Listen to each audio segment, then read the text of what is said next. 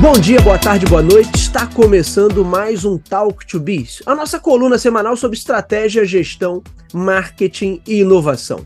O meu nome é Bruno Garcia, eu sou professor e profissional na área de marketing e business, e aqui você já sabe, toda semana a gente traz um tema novo a respeito do mundo dos negócios, mas também a gente faz comentários sobre notícias e acontecimentos que podem ter um impacto na sua empresa, no seu planejamento estratégico ou na sua carreira.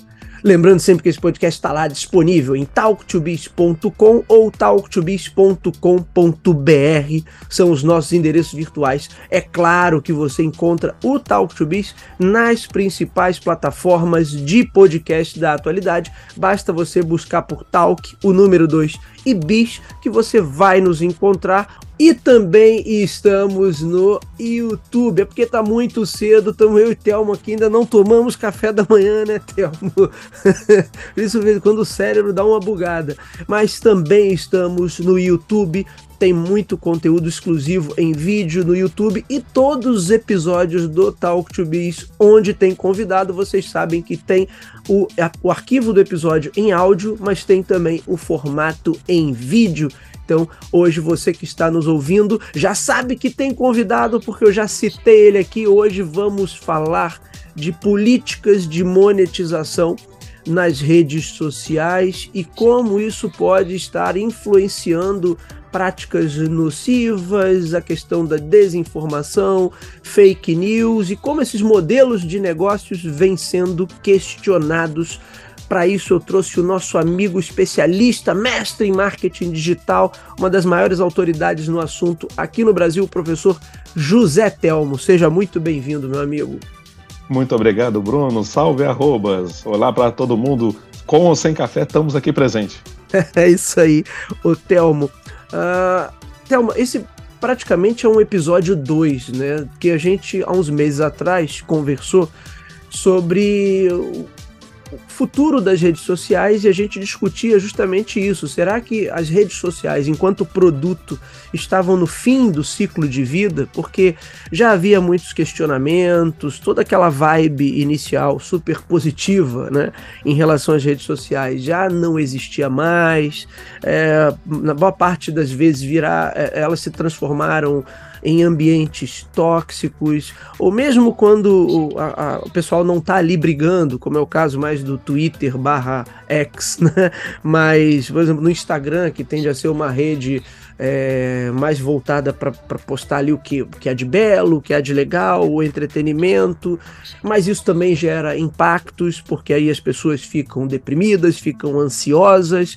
Aí agora, há, há praticamente 15 dias, mais de 30 estados norte-americanos abriram, moveram uma ação pública contra a Meta por conta acusando a empresa de usar de práticas que seriam práticas desleais para viciar as crianças, os menores de idade nas suas plataformas, mas há também todo um questionamento é, em relação ao TikTok. Lá na Europa, a própria Meta já levou uma multa de mais de um bilhão de, de eu agora não vou lembrar de verdade se foi em euros, se esse valor está em euros ou em dólar, mas levou uma multa bilionária por conta também lá do uh, Digital Act, né, é a regulação, a nova regulamentação que saiu sobre as plataformas, toda a discussão em relação ao Twitter, principalmente desde que estourou a guerra lá em, entre Israel e Gaza quer dizer, uma, uma chuva de desinformação. Então, muita gente é questionando se o próprio modelo de remuneração do Twitter não incentiva que as pessoas apelem, não incentiva que elas façam qualquer coisa para ter mais visibilidade para ir ganhar dinheiro. E, da mesma forma, né, o Telmo, TikTok, a icônica rede dos vídeos curtos que também, no, no, meu entender, falei isso aqui numa live que eu fiz essa semana, é, é, é, é o que tem de mais de, dentro dessas redes mainstream, né? Porque vamos colocar assim, a gente tem uma primeira constelação ali das redes sociais, que são essas mainstream. E aí você tem as, as segundas e o segundo e terceiro nível, vamos dizer assim, das redes sociais, que aí são coisas mais nichadas, mais específicas, e aí a gente não vai nem entrar nesse mérito, porque aí se for falar, por exemplo, de determinadas redes que são usadas principalmente pelo pessoal da extrema direita, Parler, Truth Social. Aí, aí a galera fica lá falando todo tipo de asneira, porque também ninguém se importa, porque são redes pequenininhas. Então a gente nem vai entrar nesse mérito. Vamos falar só das grandes, né, Telmo? Eu queria começar esse papo te contando uma experiência que eu tive no TikTok. Eu não gosto hum. do TikTok. Né? Não gosto. Eu tento gostar, eu tento aceitar aquele formato. Eu ali. vejo muito. Eu vejo é, muito TikTok. Mas, mas eu não consigo me encaixar naquilo ali. Vê se eu que estou usando errado, Thelma. Aí uma, uma experiência, vamos dizer assim, uma experiência social uhum. que eu fiz. O TikTok tem uma categoria de vídeos que é que é curiosa e extremamente específica, né? Que é vídeos é, que eles botam a hashtag assim, é, extremamente satisfatório, extremamente compensador. E normalmente alguém é, espremendo uma espinha, tirando um cravo, são aqueles vídeos de limpeza de pele, Telmo. E eu falei, nossa, mas isso aqui é um, é um filão, então, é um segmento de vídeos dentro do TikTok, quer dizer, as pessoas assistindo as outras, ok, né? É limpeza de pele, coisa e tal.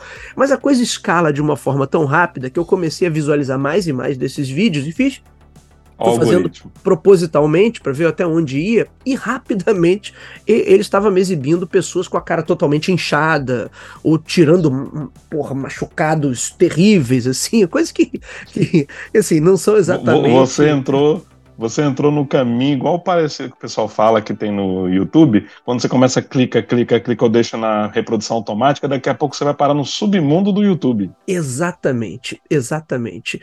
E aí o que eu né, acho que o ponto da nossa discussão aqui é, é, será que algumas redes, eu acho que todas acabam tendo o mesmo tipo de problema, mas me parece que em algumas, tem uma coisa é, é mais agressiva justamente porque aí minha teoria, né, minha hipótese aqui, no caso do TikTok, por ser uma, vídeo, uma, uma rede focada em vídeos curtos, a galera tem aquele um minuto ali, um minuto e pouquinho para apelar ao máximo, para te segurar ali. Então sempre os formatos, a, a, a linguagem usada, a mecânica trabalhada ali é sempre muito apelativa.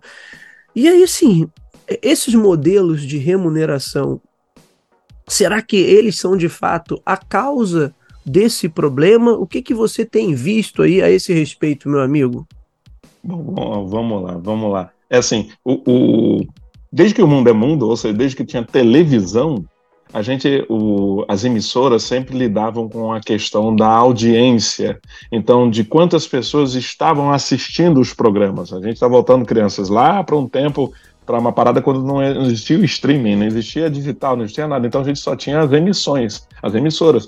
E as emissoras acabavam, assim como jornais em papel, eles anunciavam quantos estavam assistindo, quantos era o seu público. Então isso era motivo até de incentivo publicitário para justamente por que, que você vai anunciar na Rede Globo? Pô, vou anunciar porque é o maior televisão, é o maior do horário, é o que quebra o Ibope, Ô, Thelmo, lembra que tinha aquela questão, esse programa aqui, essa novela do horário nobre, bateu 40 pontos de audiência. Bateu 40 né? pontos de audiência. Era métrica, coisa né? pra É, antigamente, quando a mídia era muito restrita, não tínhamos muitas opções, é, para as crianças que não lembram disso, mas assim, quando tinha um final de uma novela, ou quando tinha algum evento, algum esporte, alguma Copa do Mundo mesmo, era de parar, assim, o mais próximo de analógico que hoje em dia as pessoas podem experimentar, ou é o final do BBB, que é uma, uma coisa que também movimenta, hoje talvez nem tanto, mas que já movimentou muita gente, ou então Copa do Mundo, final de Copa de alguma algum time tal que junta muita gente e as pessoas param, literalmente param para ver. Quando a gente migra, isso vem essa, é, é, essa, essa ideia de a gente precisa do público, precisa de uma massa, de a gente botar todo mundo dentro de um cercadinho, para a gente dizer assim, ah, é meu público. Quando vai para o digital, então começaram as redes a tentar criar formas e métodos de tentar manter aquilo todo mundo lá. Tipo, todo o Facebook, ele, ele penalizava o seu alcance orgânico que alguém lembra, hoje não existe alcance orgânico hoje em dia, mas quando tinha alcance orgânico, ele penalizava se você tentava tirar a pessoa, tirar o usuário da rede. Você tem um link externo. Então era muito recomendado que você fizesse coisas para manter no Facebook, por exemplo. Eu lembro disso, eu lembro disso, Théo. Então você tinha que manter. Hoje nós vivemos num, num esquema dopaminérgico, eu estou estudando algumas coisas relacionadas à psicologia, a dopamina é a forma como você recompensa o cérebro. E geralmente você recompensa o cérebro com alguma coisa, alguma atividade, alguma coisa que te dá prazer. né? Então, no caso do TikTok, já acelerando alguma coisa, eles encontraram a fórmula dopaminérgica para que a pessoa se estimulasse vendo o vídeo cada vez mais curto. O TikTok, na minha opinião, ele é a evolução do que o YouTube não conseguiu. O YouTube também teve o seu espaço dos vídeos, ele foi o percursor, não tínhamos vídeo online, então ele começou a organizar, ter a rede social dos vídeos. É, o Instagram começou a ter para você ver as imagens, mas o TikTok foi o que conseguiu ajustar muito bem essa questão de manter o público mais tempo e vendo. O que o Bruno fez aqui, que deu de exemplo, foi uma forma também de, através do algoritmo, ele entender qual é a sua necessidade, o que você quer, e juntar isso à construção de um feed que vem a maior parte dos vídeos com aquilo que provavelmente você gosta. Se a gente assistisse a televisão aberta com uma ideia de algoritmo, talvez, provavelmente, se você está vendo, vou dar um exemplo aqui, eu estou vendo um filme de De Volta para o Futuro, provavelmente o filme seguinte seria o De Volta para o Futuro 2, e depois o 3, vamos dizer assim, mas com um span de duas horas, quantos comerciais eu não conseguiria colocar? Então a ideia que eles têm é tentar manter não só uma, um senso de satisfação do seu público, ali restrito, como também você manter mais tempo usando. Por isso que falo que uma das, uma das crises que está acontecendo muito forte é dessa dependência dopaminérgica da pessoa rolar para cima que tem com relação ao TikTok, mas não é exclusivo do TikTok, mas ele é um dos expoentes no momento. No caso da monetização, como é que ela entra nisso? Falamos no episódio anterior, já que esse seria uma, uma sequel, né, uma sequência. É, é o algoritmo modelo, trabalhando aí, Thelmo. É, falamos do, da crise do modelo publicitário, né? Então, o que, que a gente está fazendo? A gente está precisando de pessoas permanecerem mais tempo usando a plataforma. E a monetização dos criadores, porque o, o, seguinte, se o comercial não é o suficiente, a propaganda, talvez os influenciadores, os creators, os criadores de conteúdo, talvez sejam o meio pelo qual você permanece. Numa TV aberta, numa emissora de televisão, você tem produtores, produções, tem programas. A rede social não tem isso. O que, que ela tem? Tem pessoas como eu, você, todo mundo, que cria coisas e você acaba assim, ah, vou ver lá o, o Bruno fala umas coisas legais, toda hora publica alguma coisa. Então, o Bruno é um criador de conteúdo aqui, e aí ele pode ser remunerado dependendo da plataforma para ficar mais tempo. Só que no momento, o único que é, é, remunerado por visualização é o TikTok. Nesse momento que a gente está gravando isso aqui. É o único que tem uma remuneração de, de visualizações. O outro que tem a questão que o Bruno trouxe, que é o Twitter, que é agora para chamar de X, é difícil. As próximas é gerações difícil, vão chamar né, de X. É difícil. É, mas eu, vai ser sempre o Twitter para nós por um bom tempo. O Twitter, ele também está entrando nessa de eu vou remunerar a, o texto, o post, pode ser texto, vídeo, que, as opções que tem lá no Twitter, mas que ele atinge um certo número de 5 mil visualizações, alguma coisa. Então ele começa a monetizar. E aí o que, que acontece? É, as plataformas necessitam da, monet... do, da permanência do público. Então eles vão remunerar criadores de conteúdo como o Bruno para que produza mais conteúdo. E conteúdo não apenas produzir conteúdo, mas produzir conteúdo que engaja, que mantenha a pessoa na plataforma por mais tempo possível. Para quê? Para que ela depois ela possa ser é, é, alvo de propagandas, sejam elas inseridas no próprio produção do conteúdo, seja por meio de via publicitária tradicional, onde aparece um banner, aparece não sei o que, uma campanha publicitária. Dia desse eu vi, eu fui impactado por uma publicidade que não parecia publicidade. Comecei a ver distraído no TikTok. E aí, só depois que eu reparei no pub ali embaixo que aparece o botão. O botão acendeu, mas eu tava tão focado no que estava acontecendo que não parecia um comercial. Parecia um mais um vídeo do TikTok. Mais vídeo do TikTok. Então a gente está passando agora por esse momento em que as redes estão eh, monetizando, remunerando para manter a pessoa. E isso a carga só, vai em cima de muito criador de conteúdo, porque, cara, tem que criar algo, tem que criar algo, tem que criar algo. E aí não existe um, uma diretoria, um direcionamento, não existe alguma coisa. É, é, o criador e o criador. Ele e sua equipe que ele criou Ao contrário do que aconteceria numa emissora de TV ou numa emissora de rádio, né, Thelma? Onde você é, tem assim, toda uma estrutura para dar conta e tinha regula... sempre teve, né? Tinha não, sempre teve regulamentação para que também as emissoras tivessem um limite ali e não apelassem. Mas mesmo assim, eu estava lembrando aqui outro dia da, da época da guerra entre Faustão e Gugu aos domingos, e Nossa. como é que a coisa foi escala, escalando também até a, baixaria tomar conta dos programas, né? É, então... É, era apelação pela audiência, né? Exato. Preciso de audiência. Exato, não da maneira tão rápida quanto uma rede social, mas ali toda semana, um domingo, eles iam, olha, passando um pouquinho mais do limite, passando um pouquinho mais, até que a coisa estourou. E aí a sociedade meio que gritou assim, pô, peraí, não, é. não dá, né? Não dá. Posso até usar um exemplo disso, desse gancho que você deu, que foi a, o surgimento de um efeito recente chamado NPCs no TikTok. Nossa, o que, que aconteceu? Também. Fala aí, Thelma, dentro da regra, dentro da regra do, do, do TikTok, algumas pessoas começaram a fazer lives Lives é uma, é uma forma de você ter a monetização pelo chat, né? Tanto no TikTok, quanto no YouTube, quanto no Instagram. É, só que no YouTube chama-se Super Chat e você pode comprar adesivos stickers no TikTok e no, e no Instagram e também no Twitter, no Twitch. Na Twitch também você pode comprar adesivos lá e isso tem um custo você comprar adesivo lá para pro, pro, pro, quem você está vendo a live, e isso parte remunera o criador. Aí o criador, eles vieram com uma lógica de games que são os NPCs. Os NPCs são os personagens que a gente não joga. Do RPG tradicional, é o non-player player character. É o personagem que não é o jogador. Então ele fica lá. E geralmente no, nos jogos, o, o personagem ficava aqui assim, Tipo, ele tá ali, aí tá só se mexendo. Aí quando você interagia com ele, ele falava uma frase pré-definida, às vezes repetitiva.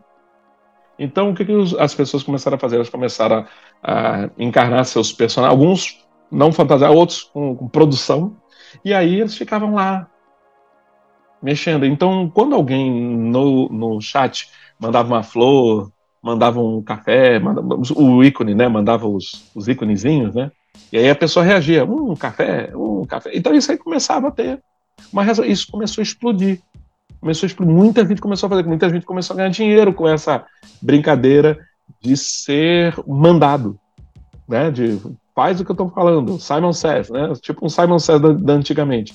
Tipo, faz o que eu estou fazendo. Só que isso chegou a um ponto que virou uma febre, e aí foi exposto a ideia pelo Felca, que é um, um criador de conteúdo no, muito, muito presente no TikTok. Ele mostrou, é, vamos dizer assim, nos olhos dele, quão ridículo era aquilo ali, aquele exagero. O tanto foi que, ficou público, muito público, porque era um grande criador, isso viralizou o vídeo dele avaliando isso. Ele fez a live e disse quanto ganhou. Ele pegou, acho que ele ganhou em duas horas 30 mil reais. Aí Nossa, ele foi, aí virou uma corrida do mil, ouro, né? Virou uma corrida do ouro. Já estava, já estava na situação que ele entrou, só que ele pegou esse dinheiro e, e doou, doou para várias instituições de caridade ao vivo. Tá? Saiu fazendo pix para as instituições de caridade, mas ele estava questionando sobre assim, tipo, eu, a cara pintada e não sei o que. Cara, onde que isso está levando? Para onde isso leva?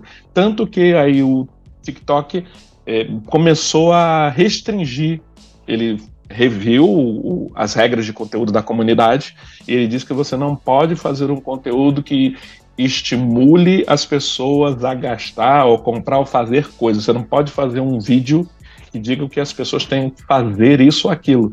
Então isso começou a. Aí ele não é que ele proíbe o, o, o NPC, continua existindo, mas aí o algoritmo já não mais impulsiona esses vídeos para a grande massa de público. Ou seja, deu, deu uma fechadinha de torneirinha ali.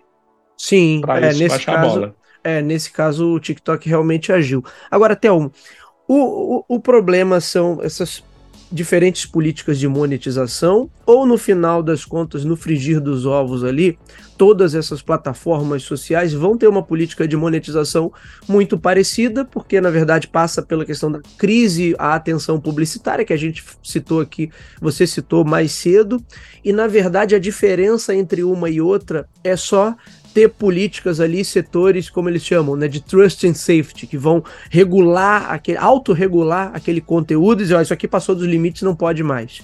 Né, porque a gente está citando aqui basicamente TikTok e Twitter. Uhum. E as outras parecem, né? Tem uma, uma, camada superficial assim que aparenta ser um pouco mais civilizada. Mas a gente tem problemas é. também com o YouTube, é. com o Instagram é. e com o Facebook. Principalmente o Facebook já teve muito, né? Então qual é a diferença aí de pegada?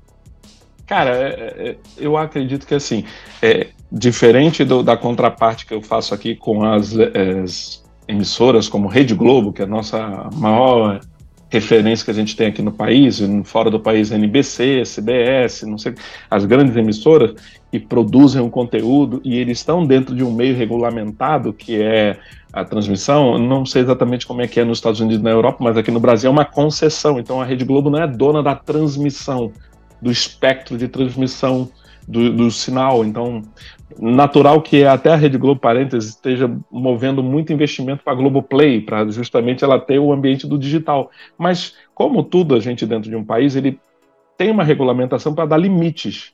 Para dar limites quando fere é, a justiça, quando fere a, os direitos individuais das pessoas. Então, é necessário isso. O que as, o, que as uh, os canais e tal estão fazendo TikTok, YouTube, Google, né, etc. estão fazendo, é que eles estão deixando produzir e, a gente está descobrindo.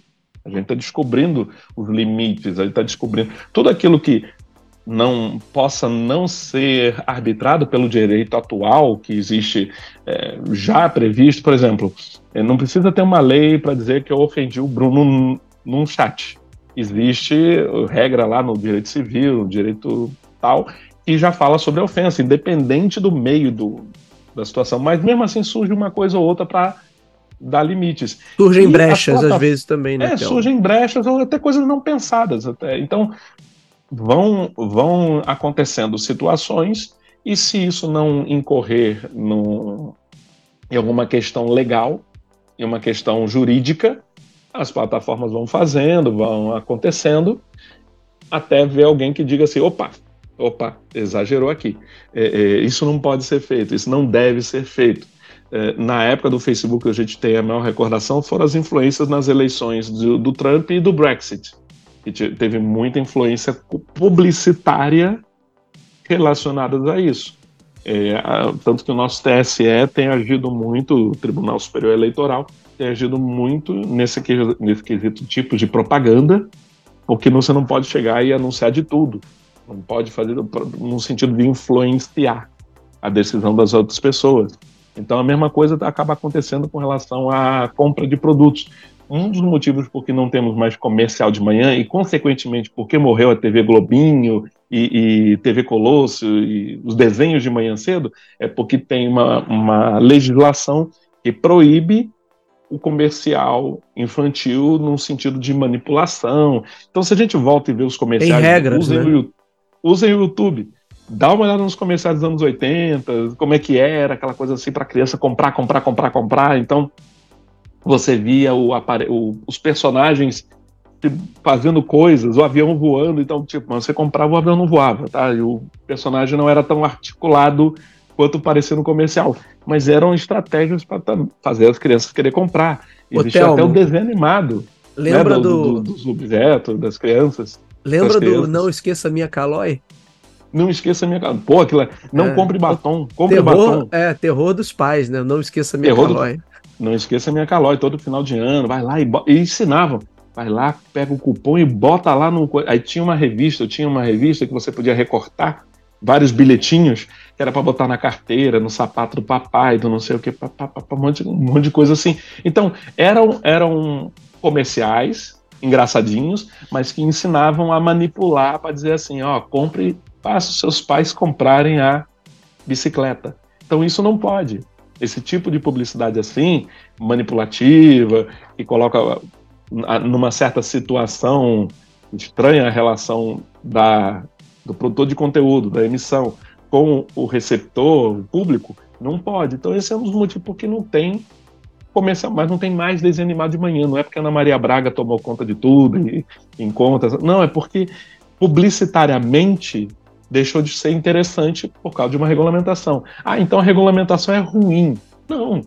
A gente tem que entender que os conteúdos são produzidos de acordo com os limites legais e jurídicos e também do senso comum. Sim. O NPC que eu falei agora estava tendo uma explosão de NPCs, todo mundo querendo fazer NPC, só que aí veio uma questão que a gente viram que isso ultrapassou um certo limite do bom senso e aí houve a restrição, pronto, já não, já não tem mais aquela lá.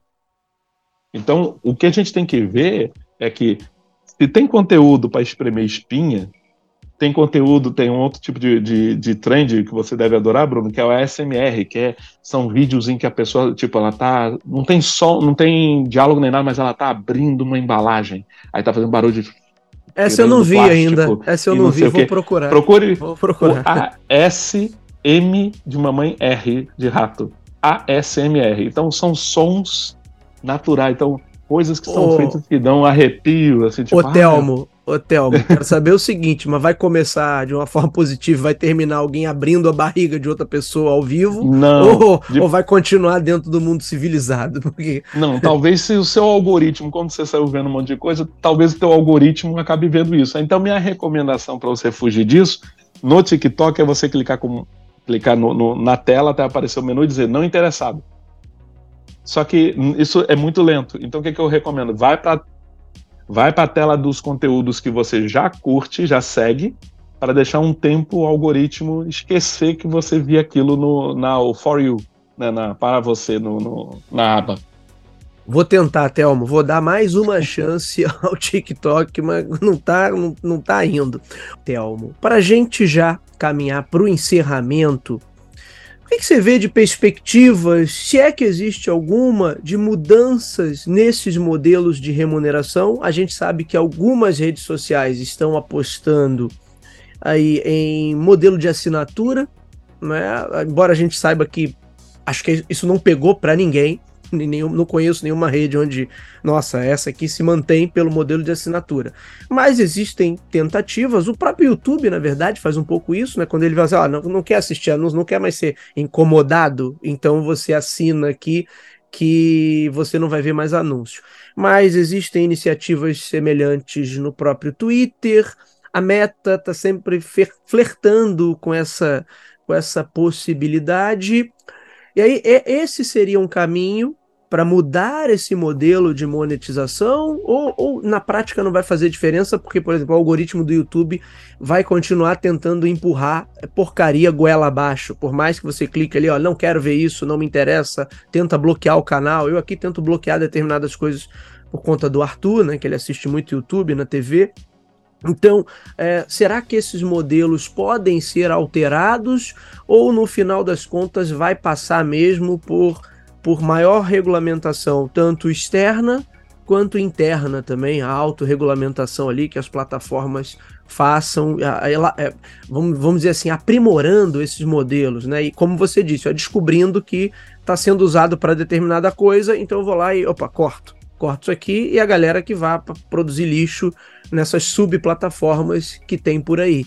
Né? Mas nessas plataformas mainstream, a gente vai ter um ambiente mais limpo, mais civilizado. O que, que você acha, Telmo, do futuro desses modelos de monetização? Porque no final das contas a gente está falando de modelo de negócios, né? E esse modelo de negócios publicitário, da maneira como as plataformas sociais são constituídas, meio que privilegia a apelação a todo custo.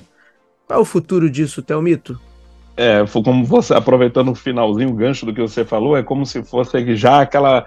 A gente está tá enxergando aquele final da guerra do Faustão e do Gugu, onde a apelação está indo tão baixa que você precisa da audiência, precisa puxar a audiência. Então, a gente está vendo isso, onde a, a luta pela, pela, manutenção das pessoas ali, da atenção das pessoas, do interesse das pessoas está chegando a um ponto em que está começando a infringir lei ou ter problemas.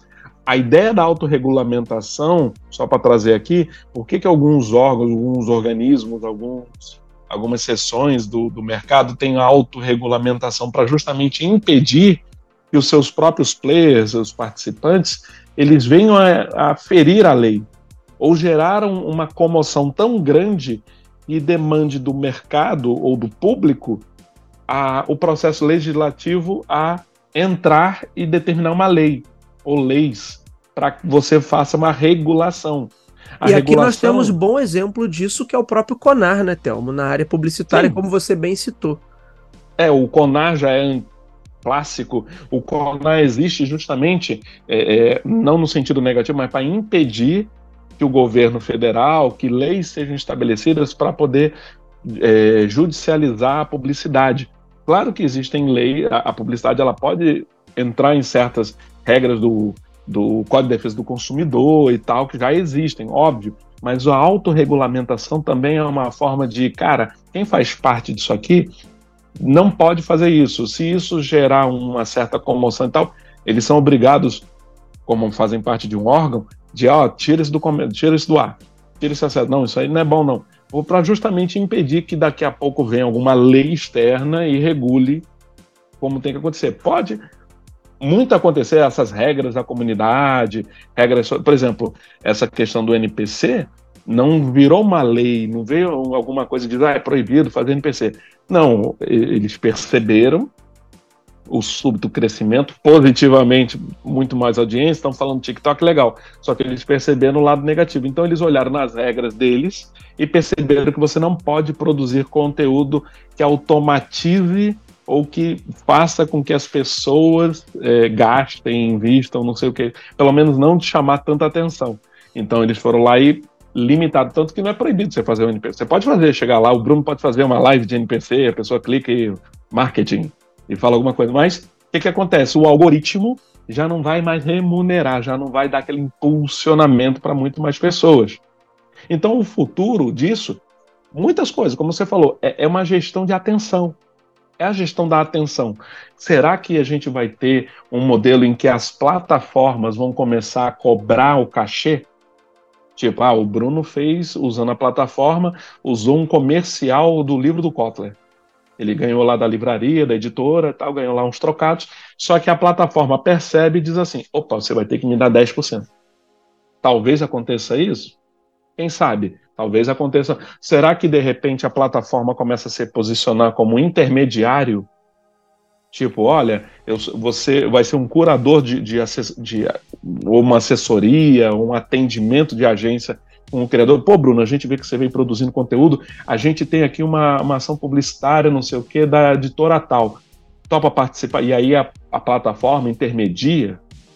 Já existem empresas que fazem isso, que, que gerenciam produtores de conteúdo, influenciadores, já existem grandes empresas que já fazem isso. Mas eu fico pensando se talvez as próprias plataformas não começam a dirigir ou conduzir as suas pratas da casa não só apenas valorizando um ou outro, mas em larga escala, para que tenha uma produção constante, sempre, que seja mais próxima do público. Pode ser que aconteça isso.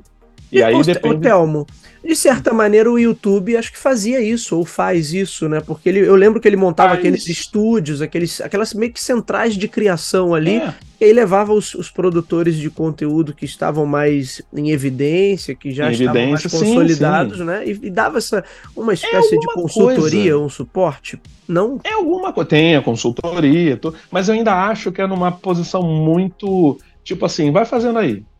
É porque também pode configurar uma relação de trabalho. Tá entendendo? Então começa a entrar numa parte jurídica em que a pessoa pode dizer assim: não, eu virei empregado do YouTube. YouTube me manda e-mail, me fala. Então, existe é, é, essa situação limite. É, é como se fosse o, cama também... o camarada Thelma, é como se fosse, olha, eu fui contratado como seria o, o Faustão naquela época. Eu fui contratado pela é. Globo, eu vou apresentar um programa aqui todo domingo e eu criar essa, esse mesmo tipo de vínculo é. com o YouTube, se né? se o YouTube está me mandando e-mail falando o que, que, eu tenho que criar e está fazendo intermediação e não sei o que, eu virei funcionário do YouTube. Então eu, eu, eu quero uma rescisão, quero não sei o que, quero meus direitos. Então, assim, é, não que não possa ter direitos, mas talvez muito da plataforma não se posicionar muito, entre aspas, proativamente para isso, para essa gestão, seja por causa dessas limitações dentro das regras de vínculos entre produtor de conteúdo e canal emissor. Talvez seja alguma coisa assim. Então, assim, o que, que pode acontecer no, de futuro?